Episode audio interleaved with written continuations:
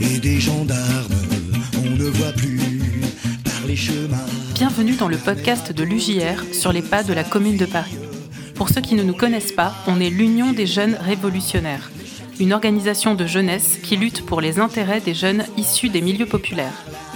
On est des jeunes travailleurs, des étudiants, des intermittents, des chômeurs, avec ou sans papier, qui voulons en finir avec le système capitaliste qui ne produit que misère, précarité, violence policière et guerre. On est une organisation anti-impérialiste et internationaliste qui lutte en solidarité avec les organisations révolutionnaires partout dans le monde et en particulier au Burkina Faso. On salue d'ailleurs nos amis de l'Organisation démocratique de la jeunesse, Section France, qui étaient présents à cette visite. Bonjour à toutes et tous. On est très heureux de vous accueillir à notre visite euh, sur les pas de la commune.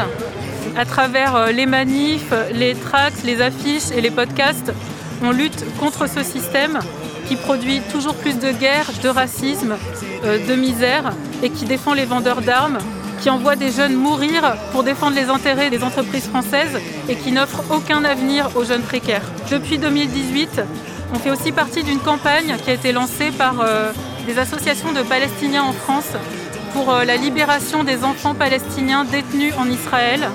Et euh, j'en profite pour dire qu'on a une pensée particulière aujourd'hui pour le peuple palestinien et sa jeunesse qui se bat pour la paix et contre l'occupation israélienne. Donc cette visite sur les pas de la commune, on voulait l'organiser pour rendre hommage aux communardes et aux communards qui ont su en quelques semaines seulement euh, imaginer un programme progressiste qui allait très loin euh, dans des mesures très concrètes pour les intérêts de la classe ouvrière. Pour nous, aujourd'hui, la commune, elle n'est pas morte. C'est notre héritage de jeunesse révolutionnaire. Malgré la répression, elle est bien vivante et elle est inspirante pour les luttes à venir. On vous invite donc aujourd'hui à marcher dans ses pas et à nous en inspirer pour mener le combat révolutionnaire. Et donc euh, on, va, faire cette visite avec euh, notre camarade Dominique du PCOF qui a bien voulu euh, construire cette visite avec nous grâce à ses connaissances de passionné d'histoire. Et voilà, du coup on est très content de, de, faire cette visite avec Dominique. Donc c'est parti. Je précise que le PCOF c'est le Parti communiste des ouvriers de France, pour ceux qui ne sont pas au courant. C'est un parti euh, marxiste-léniniste, un parti euh, qui se revendique toujours de la révolution, de la dictature du prolétariat, des objectifs qui ont été oubliés et même foulés au pied par, euh, le PCF. Hein. Nous, on revendique toujours la révolution comme chemin pour un véritable socialisme, pour un pouvoir entre les mains des travailleurs et travailleuses, et plus particulièrement de la classe ouvrière.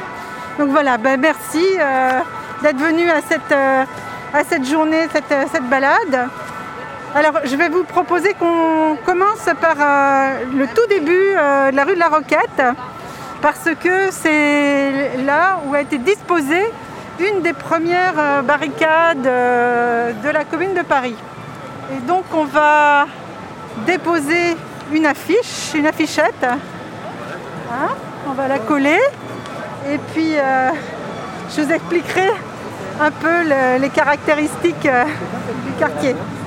Place de la Bastille, rue de la Roquette, Paris 11e. Elle était là. Ah. Donc à cet endroit-là,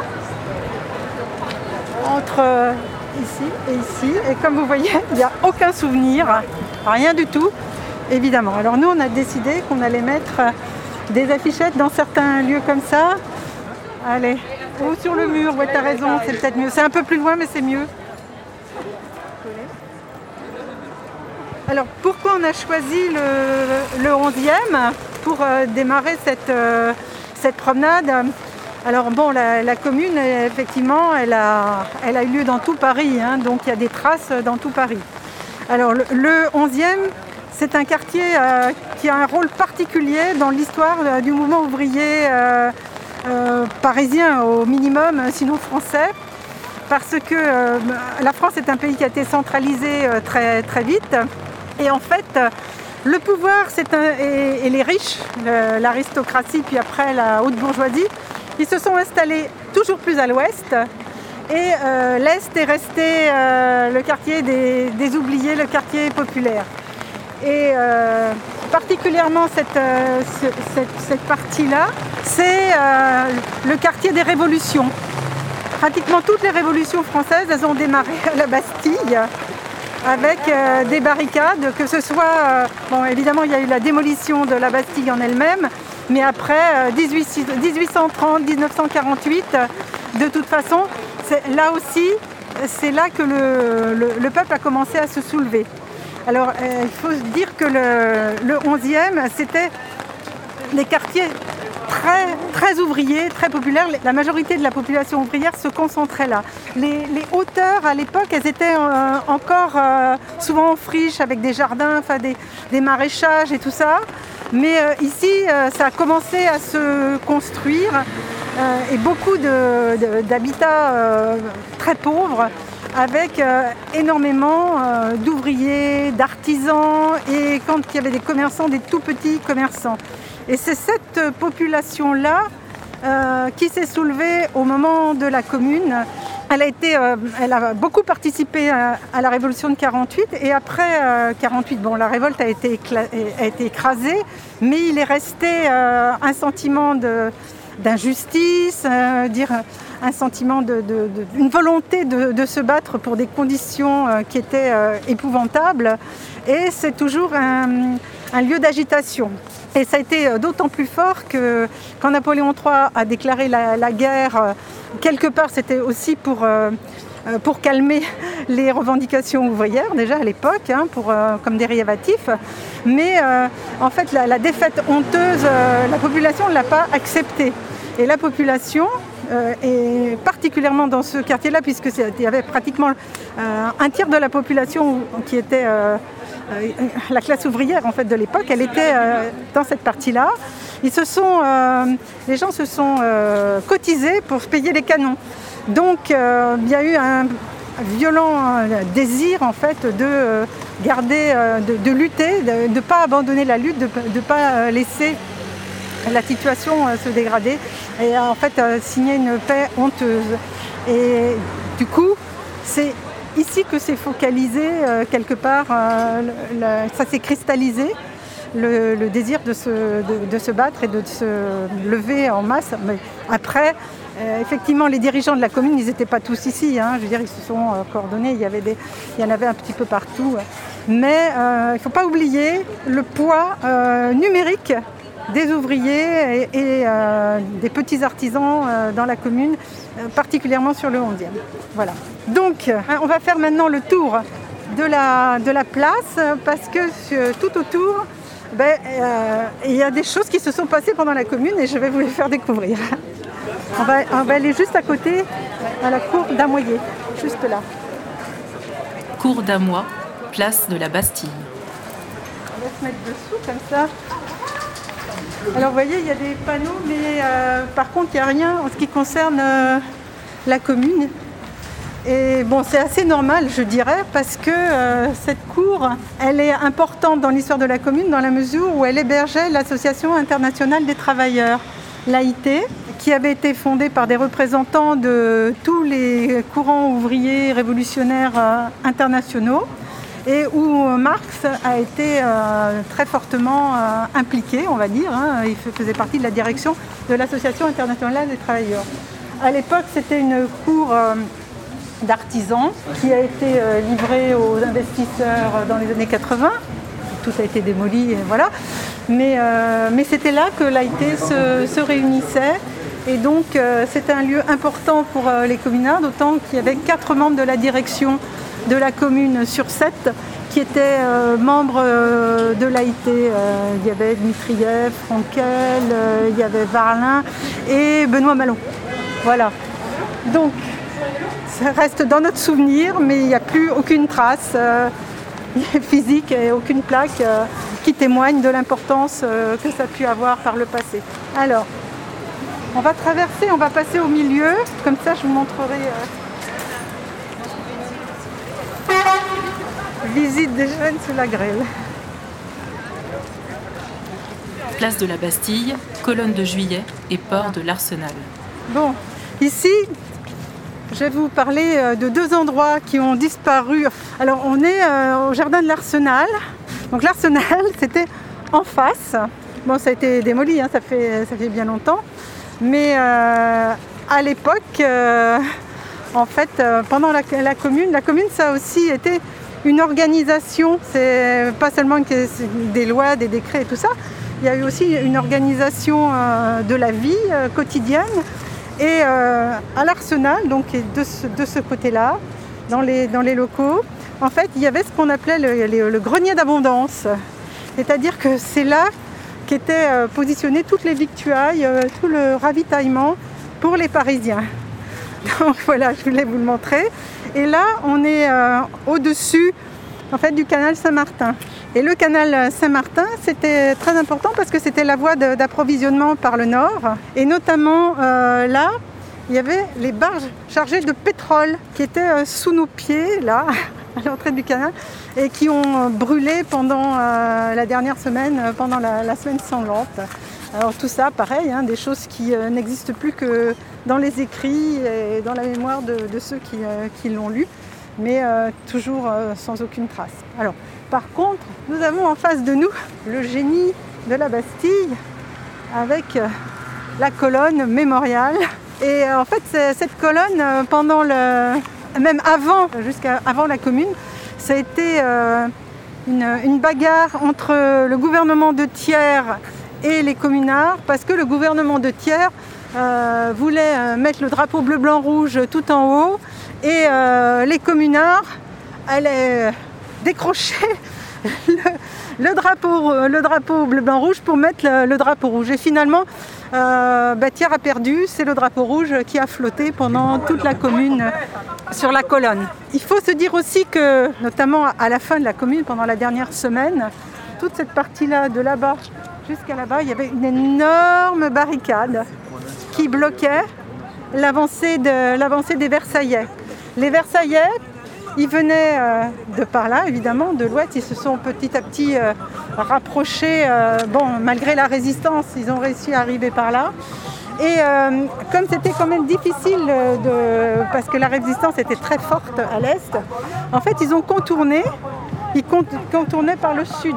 Donc, et ils n'ont pu avancer jusqu'ici que quand ils ont pris le, pont d'Austerlitz là-bas. Et en fait, là, euh, maintenant il y a, l'opéra, mais à l'époque il y avait une gare. La gare de la Bastille, c'était euh, la gare euh, de Vincennes. C'était une, ligne qui allait jusqu'à Vincennes. Et en fait, ils se sont fait aider par les troupes allemandes qui ont encerclé Paris. Pour pouvoir accéder, en fait, ils ont utilisé, ils sont rentrés avec des troupes allemandes, prussiennes, on disait à l'époque, hein, pour pouvoir euh, investir euh, Paris par là. Et ils ont poursuivi euh, les communards dans, sur les terrasses par là et dans la gare. et, et ils ont pu rentrer par ici. Mais il y avait encore toutes les fortifications, dont on va voir encore une, partie un petit peu plus loin, qui euh, bloquait euh, l'avancée des Versaillais. Donc ça a été une lutte euh, longue et très très rude avec euh, effectivement un rapport de force qui n'avait rien à voir puisqu'il y avait quelques milliers de communards contre des dizaines de milliers de l'armée euh, versaillaise aidée en plus par la complicité des forces prussiennes. Voilà.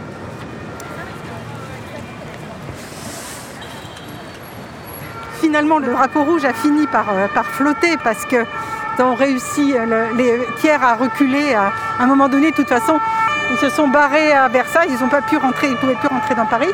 Donc le drapeau rouge est, est resté là. Il y a eu un, un autre événement important euh, au pied de, de la colonne, c'était l'hommage qui a été euh, rendu à Dombrowski, qui est un général euh, communard euh, qui a été tué sur une barricade dans le nord de Paris, dans le 18e, et qui a été transporté, c'était pendant la semaine sanglante, il a été transporté par ses camarades au pied de, de la colonne.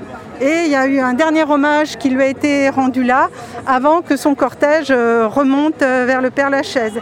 Les cortèges, euh, une partie des, cortèges funéraires passaient par, euh, par la rue de la Roquette, celle qu'on a vue là tout à l'heure. Et euh, notamment, il y a eu aussi, au, début, le 18 mars d'ailleurs, hein, il y a eu le, fils de Victor Hugo, Charles, qui a été enterré, qui était enterré au Père Lachaise, qui est passé par cette rue-là. Ils ont démoli la, barricade provisoirement pour laisser passer le cortège et après ils l'ont remonté.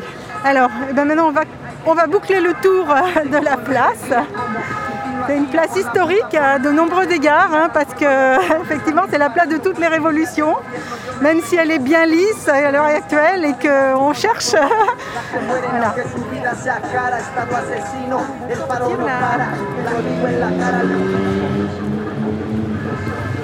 Place de la Bastille, angle de la rue du Faubourg Saint-Antoine. Donc là, c'est une barricade historique aussi. C'est la première, enfin je dirais une des premières barricades euh, du 18 mars. hein. Euh, C'est-à-dire que quand euh, la nouvelle CSU que Thiers avait tenté de reprendre les, canons qui étaient stockés sur la, butte Montmartre, donc l'info a circulé partout et du coup la population s'est révoltée. Et c'est ce jour-là qu'on commençait à se mettre en place euh, des barricades. Donc euh, ici, euh, une des premières, c'était euh, la barricade qui a bloqué euh, le faubourg Saint-Antoine, donc euh, qui était euh, de là jusque-là. Donc, euh, et la voilà Donc on va, on va en profiter pour, euh, pour l'afficher quelque part, euh, cette, euh, cette historique euh, barricade. Et en, pl- en plus, on, on voit comment les gens sont fiers de poser. Ils ont l'uniforme, euh, les hommes ont l'uniforme des fédérés parce que c'est eux, à ce moment-là, qui défendent, euh, qui défendent le peuple, en fait, qui défendent euh, la révolution et qui défendent aussi les canons qu'ils ont payés eux-mêmes, les fameux euh, camions, canons de la souscription. Donc, on va la- moi, je pensais qu'on allait coller sur la boutique euh, là-bas, à l'angle de la boutique. C'est soit le coin là-bas ou soit le. Tout, alors en fait, euh, là, euh, c'est pratiquement tout, c'est c'est de la reconstruction, hein, parce qu'on n'a pas sorti les photos de, de l'époque, mais euh, la place était euh, en ruine. hein, c'est- vous regardez aujourd'hui Gaza, euh, c'est pas à peu près. Voilà, c'est- c'est- les, les bâtiments sont effondrés parce que les, les combats ont eu lieu euh, dans les maisons, maison par maison. hein, euh, donc il y avait par là le siège de, euh, d'Eugène Barlin, qui a été un communard qui a, qui a- qui avait- qui a pris la, la direction de la défense euh, la dernière semaine. Il logeait quelque part par là, enfin il était dans une, des maisons par là, on ne sait pas exactement laquelle parce que ce qui est dit ça ne correspond pas à la réalité euh, géographique. Et donc les Versaillais ont fait sauter euh, toutes les baraques, euh, tout, ce qui était là pour, traquer les, communards. Et ça a continué comme ça, c'était une poussée continue vers l'est et vers le nord. Il faisait pousser comme ça. Donc maintenant on va aller vers, vers la rue de Charonne où on verra la prochaine euh, barricade. Angle de la rue du Faubourg Saint-Antoine et de la rue de Charonne. Donc on est à l'angle de la rue du Faubourg Saint-Antoine et de la rue de Charonne où il y avait également une barricade. Toute cette partie du quartier est barricadée, les autres rues euh, un peu plus loin aussi d'ailleurs, parce que c'est un quartier sensible. C'est le quartier, par là-bas on va, on va, on va y passer, où, était, euh, où se réunissait le comité de la garde nationale. Donc c'était la direction de la commune, la direction militaire de, la commune de, Paris. Et c'était très important de protéger euh, la direction, euh, cette direction. Et du coup, il y avait aussi euh, une partie des canons qui étaient dans cette partie-là, que je vous montrerai un petit peu plus loin.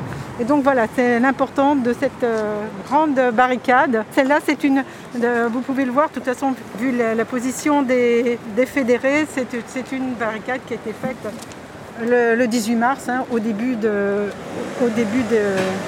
la commune et pas du tout euh, à la fin. De toute façon, à la fin, il n'y a pas de photo, on ne photographiait pas les barricades euh, quand il y, a, quand il y avait le- les affrontements avec les Versaillais et on voit les canons hein, qui, sont, qui défendaient euh, la barricade. C'était pas seulement une barricade avec des fusils, mais il y avait les fameux canons, ils étaient euh, intégrés dans les barricades. Bon, je voulais, je voulais rajouter à, propos de cette euh, barricade, il y a quand même eu un, événement important dessus, c'est la barricade où Léo Frankel a été blessé et il a été sauvé grâce à l'intervention de, Dimitriev, une, en fait une femme qui, qui a sauvé son camarade, grâce à qui d'ailleurs il a eu la vie sauve et ils ont eu tous les deux la vie sauve parce qu'ils ont réussi finalement à survivre à la commune et à s'exiler en, Suisse.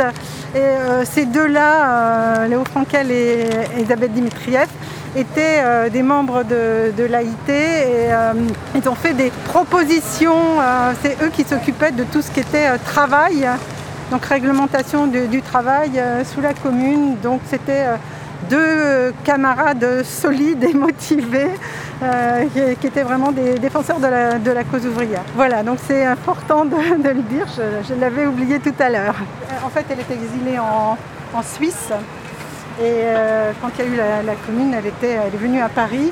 Elle était correspondante en fait pour Paris de l'Association internationale des, travailleurs, à l'AIT, et elle correspondait régulièrement avec euh, Marx, qui a suivi, Marx a suivi euh, les événements de la commune de Paris au jour le jour, et il a écrit des centaines de lettres dans tous les pays et continents où il avait des, correspondants pour expliquer l'importance et pour faire connaître la, commune. Voilà. Elisabeth Mitrieff était très jeune, elle avait quoi 24 ans, hein. Léo Frankel avait 25, euh, 26 ans, enfin bon, c'était, c'était des, très jeunes, euh, c'était de, très jeunes militants, mais euh, qui ont pris une part très importante, notamment pour promulguer des, réformes au niveau de l'organisation du travail. Voilà, et maintenant on va remonter par là et vous allez découvrir le quartier de la garde nationale.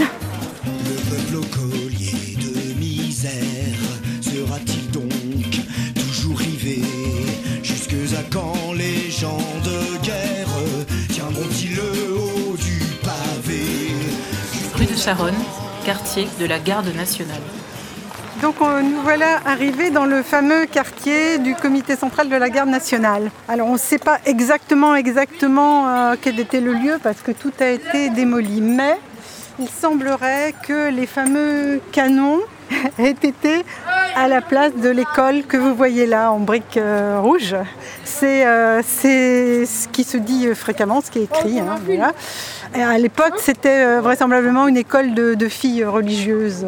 Et euh, donc, il semblerait que ce soit là qu'il y avait les canons et les, réunions du comité central de, la garde nationale. Et alors, vous avez en face une église, l'église Sainte-Marguerite. C'était aussi un haut lieu de réunion révolutionnaire, puisque euh, c'était dans les églises qu'il y avait les clubs où, pas seulement les communards d'ailleurs, les gens du quartier aussi, qui voulaient donner leur point de vue sur la situation se, réunissaient.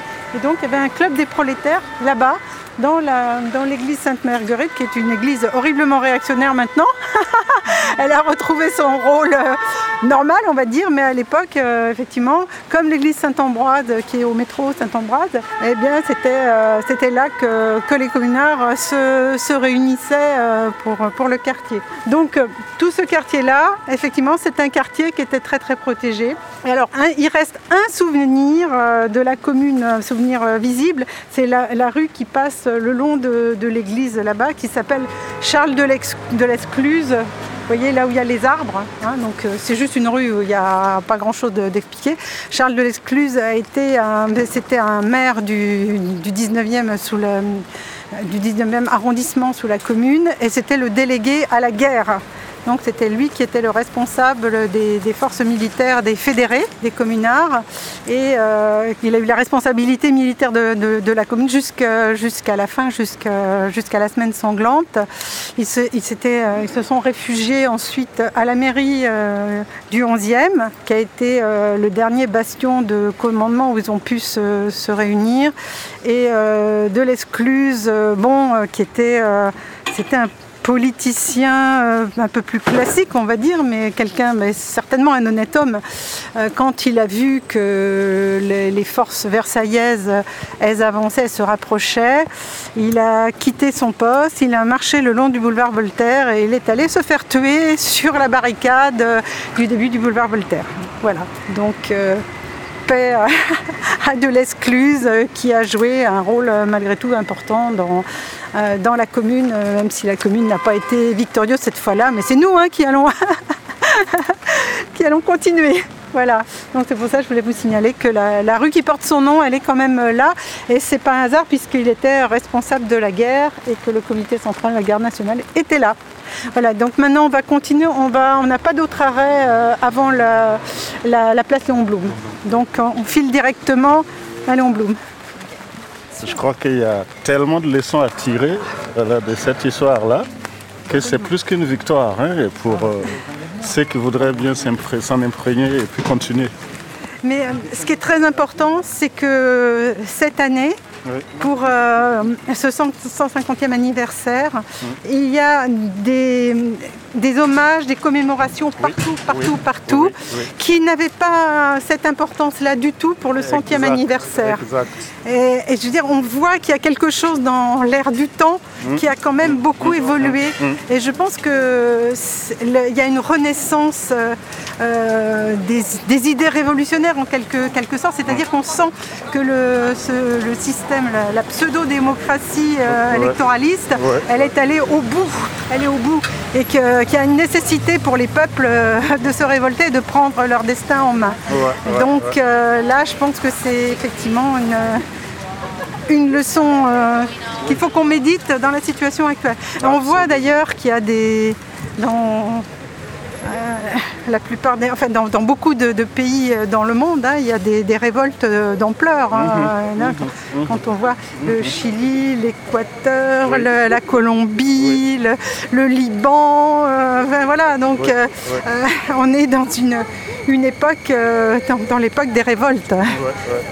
Et ça, c'est, effectivement, c'est une belle leçon de la commune. Et je disais que les révolutionnaires n'ont jamais cessé de s'inspirer de l'histoire de la commune. Alors, ils continuent de s'inspirer de cette histoire et euh, les images des barricades qu'on vient de voir tout de suite, ça c'est quelque chose de très fort et qu'il faut quand même encore euh, capitaliser parce que euh, ça reviendra. Alors, Cette, cette histoire de barricades là, c'est une leçon à fondamentalement apprendre. Place Léon Blum, boulevard Voltaire. On est ici, euh, place Léon Blum, qui était, euh, s'appelait pas Léon Blum à l'époque, bien évidemment. Le boulevard Voltaire s'appelait Prince Eugène à l'époque. Hein, C'était pas du tout euh, boulevard Voltaire. La mairie du 11e, elle était bien là, c'était bien la même. Et ça a été euh, le dernier bastion organisé de la résistance des communards.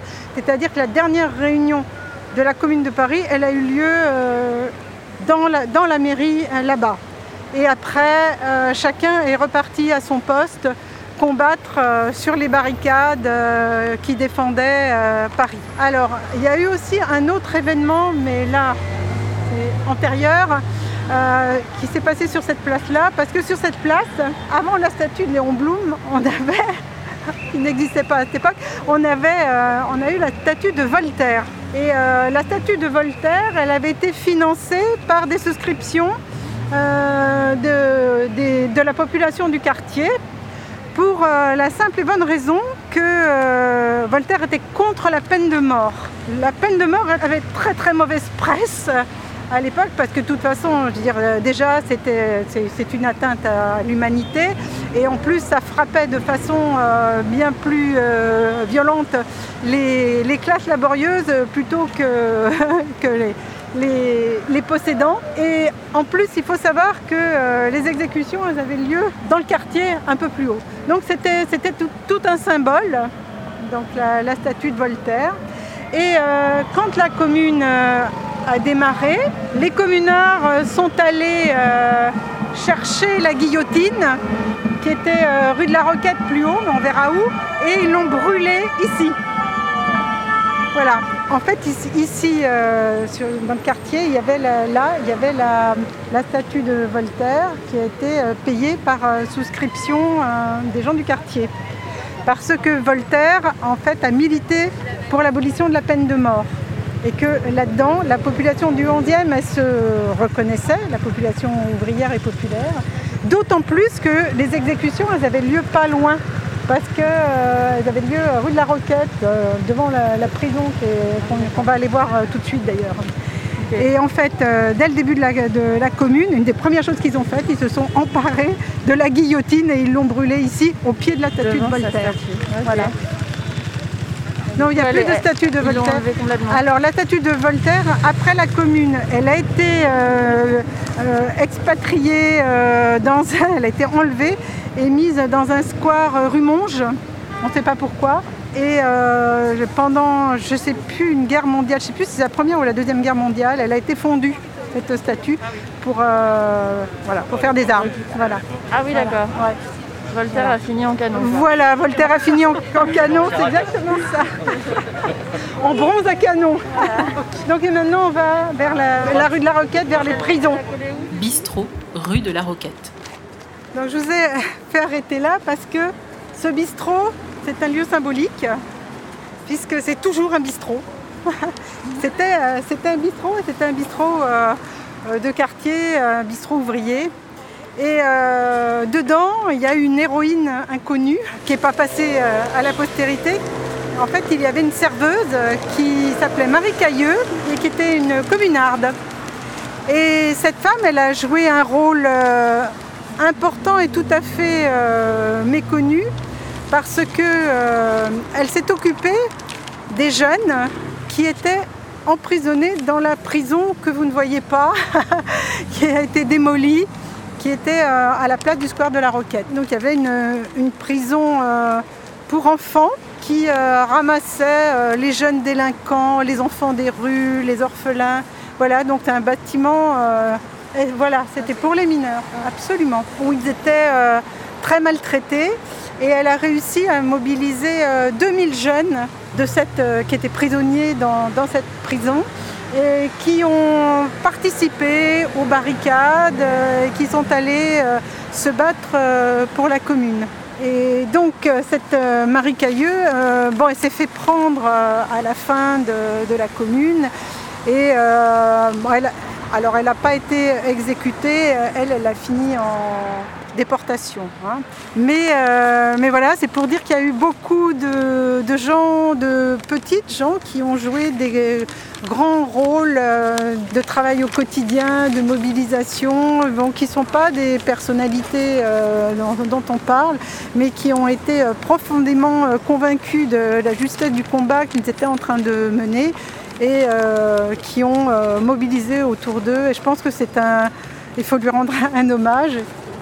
Euh, J'avais une question. Est-ce que vous connaissez à peu près la tranche d'âge des jeunes qui ont été emprisonnés dans cette prison Alors, je sais que c'était très jeune, je pense que c'était de 6 à 18 ans, quelque chose comme ça. Parce que il y avait beaucoup de beaucoup d'orphelins, parce que les, les familles étaient souvent victimes euh, de, maladies euh, qui les emportaient très tôt. Et bah, là, à l'époque, il n'y avait pas de sécurité sociale, Enfin, de toute façon, il n'y avait rien, il n'y avait pas de loi sociale. Et les jeunes se trouvaient livrés à eux-mêmes, ou alors ils étaient à la rue.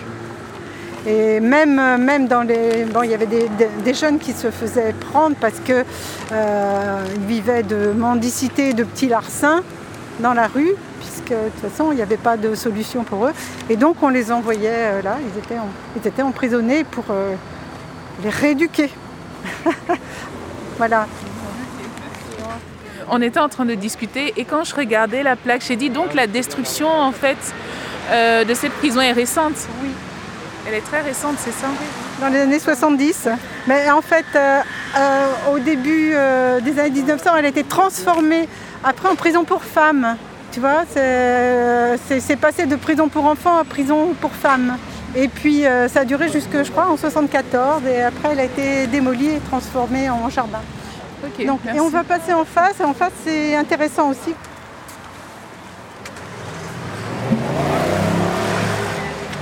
Rue de la Croix-Faubin. Il y a- ici, il y a des souvenirs visibles rue de la Croix-Faubin. Si vous regardez par terre, vous voyez, voilà, il y en a, il y en a cinq. Un, deux, trois, quatre, cinq. La, la cinquième est sous, le- sous la voiture. Eh bien, ces, ces pavés-là, ces dalles-là, c'est euh, le support de la guillotine. Parce qu'en fait, ici, dans cet espace-là, en face de la petite roquette, il y avait la grande roquette, qui était une autre prison, qui a été construite à peu près dans les mêmes époques, bon, qui était la prison des hommes. Et ici, à cet endroit-là, devant la prison, c'est là où on exécutait. Et et c'est effectivement, on comprend après pourquoi les habitants du 11e euh, euh, se sont euh, mis euh, démonté la, la- la guillotine et l'a brûlée euh, sur la place euh, là-bas plus bas parce que c'était un spectacle insoutenable. hein. Voilà. Donc depuis, euh, effectivement, la prison elle a disparu. Il y a des logements euh, plus ou moins sociaux, mais il est resté euh, les plaques de, les traces de, des supports de la guillotine. On va prendre le, le bus. Cimetière du Père-Lachaise, mur des fédérés. Bon, on est arrivé donc euh, au Père Lachaise. Bon, euh, ça c'est pour euh, rappeler qu'on est arrivé au bout de la défense de la commune par les communards, puisque effectivement les communards s'étaient repliés vers toutes les hauteurs de Paris et euh, s'étaient repliés aussi à l'est. Et donc, euh, ça a été un des derniers lieux de résistance. On peut dire que la, commune de Paris, elle s'est achevée euh, en partie, pas seulement, mais en partie euh, dans le cimetière du, du Père Lachaise qui existait déjà à, l'époque. Et ça a été euh, une lutte. euh, héroïque et une, une résistance acharnée euh, euh, des communards qui se sont battus euh, toute la nuit euh, dans les tombes, entre les tombes, euh, avec des forces complètement inégales. Et, euh, parfois, ils se sont battus euh, au couteau, à la baïonnette, euh, au corps à corps. Et un certain nombre se sont euh, cachés euh, dans les tombes. Et on voit sur un certain nombre de, tombes euh, encore euh, les traces de balles euh, donc échangées, puisque à la fin, de toute façon, les, les communards n'avaient plus, plus de munitions face à une armée versaillaise qui, elle, était très bien approvisionnée. Alors effectivement, le, mur des fédérés, ça a été à l'époque, donc c'était un, mur contre lequel le- les Versaillais ont fusillé ceux qu'ils ont ceux qu'ils ont pu attraper. hein, donc ils ont fait une, fosse et en fait les corps tombaient euh, à cet endroit-là. Donc euh, voilà. Mais euh, il n'empêche que ce, que les générations ont retenu de la commune, ça a été cette résistance acharnée alors que les, communards savaient très bien qu'ils n'avaient pas les forces et que ce, combat-là, ils n'allaient pas le, gagner, ils se sont battus jusqu'à la dernière cartouche, euh, en sachant qu'ils allaient payer euh, pour, euh, pour la plupart le prix fort. Donc c'est vrai que les Versaillais ont réprimé sauvagement, mais parce que eux-mêmes, ils ont eu très peur. En réalité, ils ont fait payer euh, à, à la classe ouvrière euh, qui, luttait pour ses droits, ils ont, ont fait payer très très cher euh, la, la peur qu'ils ont eue, euh, la peur au ventre. Comme on peut voir actuellement, de toute façon, les répressions euh, des manifestations.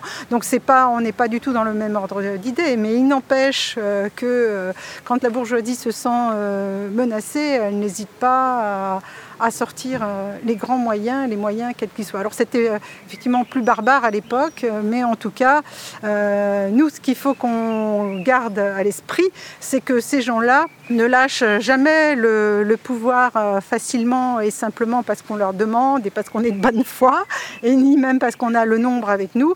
Le pouvoir, il faut leur arracher, et il faut que nous, on soit préparés, organisés, et qu'on sache euh, à quelle force on on s'attaque pour, euh, pour les combats futurs. Donc euh, voilà, donc les, leçons de la commune, euh, on continue à, les, comment, lire actuellement, à se préparer et à s'en inspirer pour, les combats qu'on continue à mener jusqu'au jour où on arrivera enfin à renverser ce, système d'exploitation, de sauvagerie, de, misère pour la, majorité euh, dont, on voit euh, les ravages. Voilà, donc euh, alors il est de tradition de faire des, manifestations pour la, commune chaque année, avec des montées au mur des fédérés. Dès l'année suivante, il y a eu discrètement des montées au mur, euh, donc des, anonymes, des Parisiens qui sont venus déposer euh, des fleurs. Euh, à, l'époque, c'était pas du tout, euh, effectivement, c'était pas autorisé. hein. Et la première euh, manifestation euh, officielle qui a été organisée, c'est en 1880, où euh, là, effectivement, euh, ça a été possible de rendre, euh, hommage euh, aux fédérés. Et depuis, eh bien, euh, chaque année, euh, bon, mis à part euh, les, périodes, il y a eu la, guerre avec l'occupation allemande, où effectivement ça a été un peu ça a été différent. Mais, mais sinon, c'est une tradition que le peuple de France continue à honorer et que c'est pour laquelle, nous on est là aussi, hein, parce que euh, on, est- on s'inscrit dans ce combat. Voilà. Et merci euh, à l'UJR euh, d'avoir organisé cette, euh, cette visite. Ça a été enrichissant, je pense. En tout cas, pour moi, c'est- ça fait, c'est rafraîchissant de voir qu'il y a des jeunes qui sont en capacité de reprendre le, flambeau et de continuer cette lutte.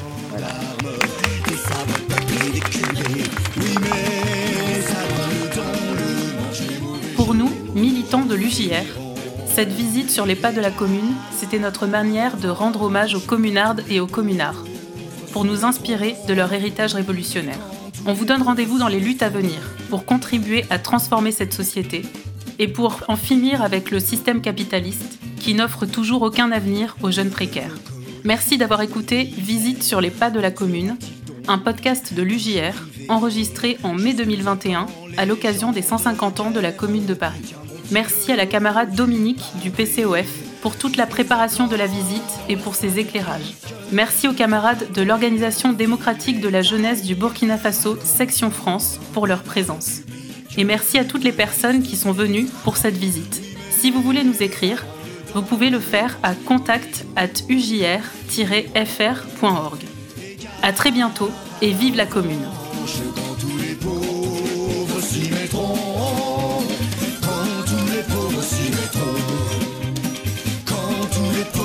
Les pauvres s'y